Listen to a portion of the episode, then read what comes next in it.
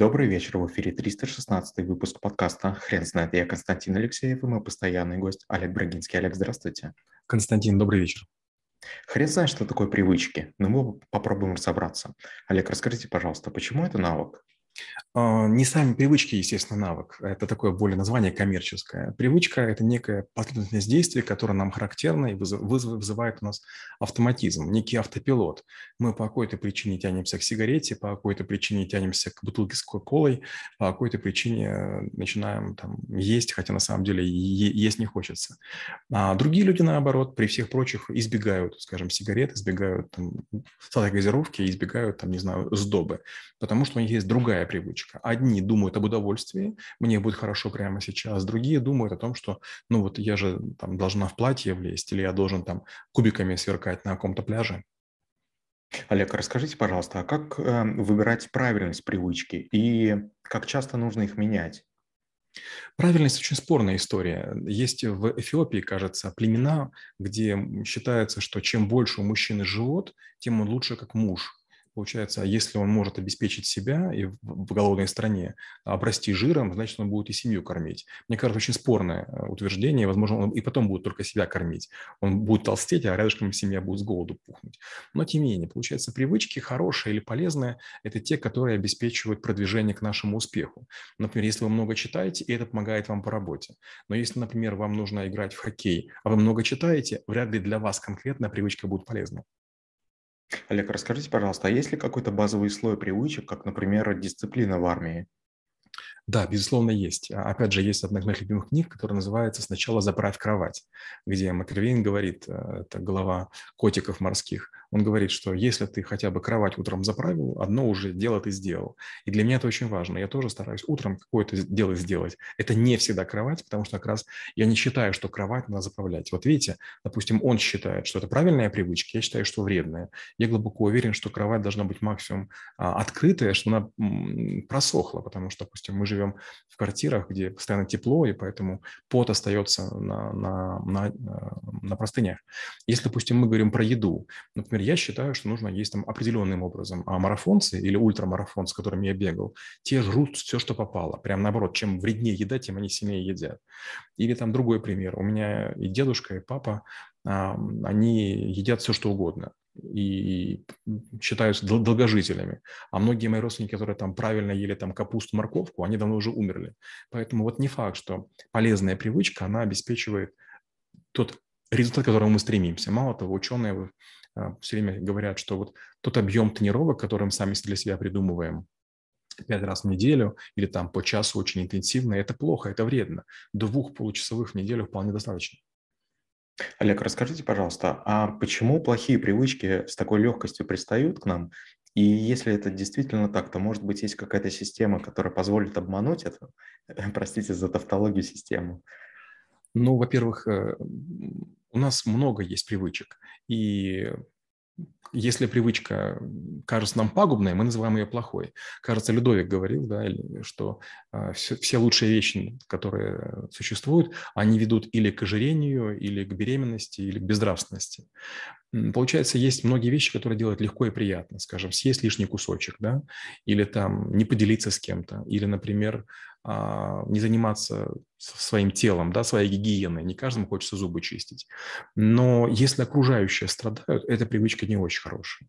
Допустим, моя супруга считает, что я много ворчу и много ругаюсь ну, не, не матом, а просто ругаюсь, да, и мне кажется, что трудно быть предпринимателем и не ругаться, но с другой стороны, она права, можно же обойтись без ругани. Получается, если хоть кого-то травмируют, допустим, там кому-то может хочется ударить там сына подзатыльник или а, по попе. Вроде кажется, что это не больно, но это не больно для вас, здорового мужчины, а для ребенка может это и больно. Или, например, там, да, вот скажем, у нас супруга есть клиника, и очень многие наши врачи, они там не моют чашки за собой или еще что-то. И знаете, так это очень странно. Мы собственники, мы моем за собой и за всеми, хотя просто машина, да, а врачи этого не делают. Они думают, это же не моя работа, есть уборщица. Но, допустим, забота о гигиене – это очень хорошо. Когда вы летите в самолете, заходите в э, туалет, а там все чисто, потому что предыдущий человек был аккуратен, это здорово. И наоборот, вы приходите, а там грязно. Вы начинаете как бы сначала свои вопросы решить, а потом еще убирать, чтобы другой не подумал, что вы грязнули. Олег, скажите, пожалуйста, а как, как окружение влияет на мои собственные привычки? А, очень сильно влияет. Например, если вы хотите похудеть, можно поставить э, кучу зеркал. Если вы будете дома видеть зеркала на работе, вам захочется быть стройным. Если многие ваши сотрудники питаются здоровой едой и рассказывают вам о пользе, не знаю, там, сельдерея или о пользе там каких-нибудь брокколи, то вы поверите, что это полезно. То есть, например, вот я когда ем брокколи, я не всем понимаю, зачем я ее ем. Я знаю, что нужно, да, я себя заставляю. Но если бы рядышком был правильный нутрициолог, который бы сказал, ты знаешь, брокколи содержит такие-то вещества, поэтому кушай. А вот сельдерей такие-то вещества. А от того-то у тебя не будет там того-то, там, допустим, кругов под глазами. Это было было бы очень здорово. Поэтому знающие люди – это тоже очень такое продвигающее окружение.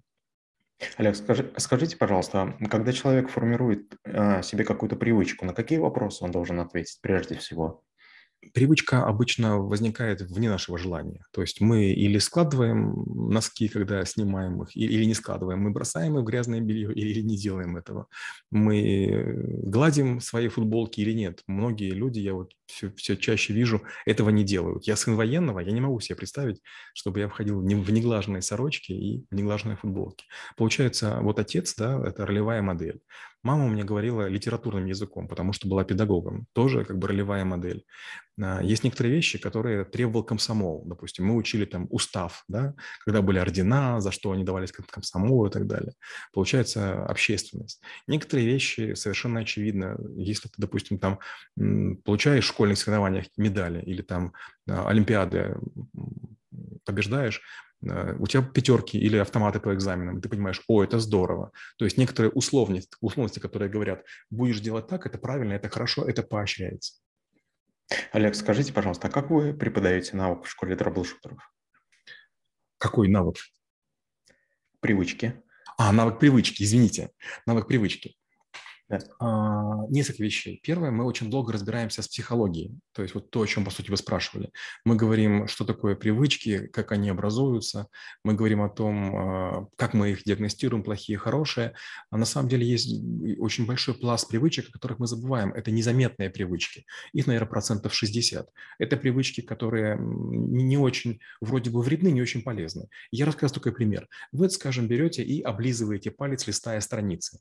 И, Константин, вы знаете, знаете, еще три года назад я не понимал никто, а я все время говорил, а вдруг до вас эту книгу читал кто-нибудь заразный? И учитывая, что я в Африке работал, я этого не делаю никогда. И сегодня, когда уже есть вирус, мне могут поверить, да, вдруг читал кто-нибудь, у кого есть ковид.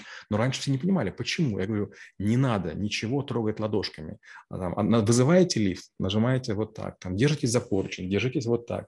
И вот получается, это привычки обычные, они не плохие, не хорошие. Вернее, как я диагностирую их как плохие, но другие люди, которые от них вреда не чувствовали, они не чувствуют, что они плохие. Ну и последнее, конечно, мы много говорим вот о чем, что привычка, она требует очень серьезной работы. И если навыков несколько можно параллельно учить, то несколько привычек осваивать или избавляться невозможно.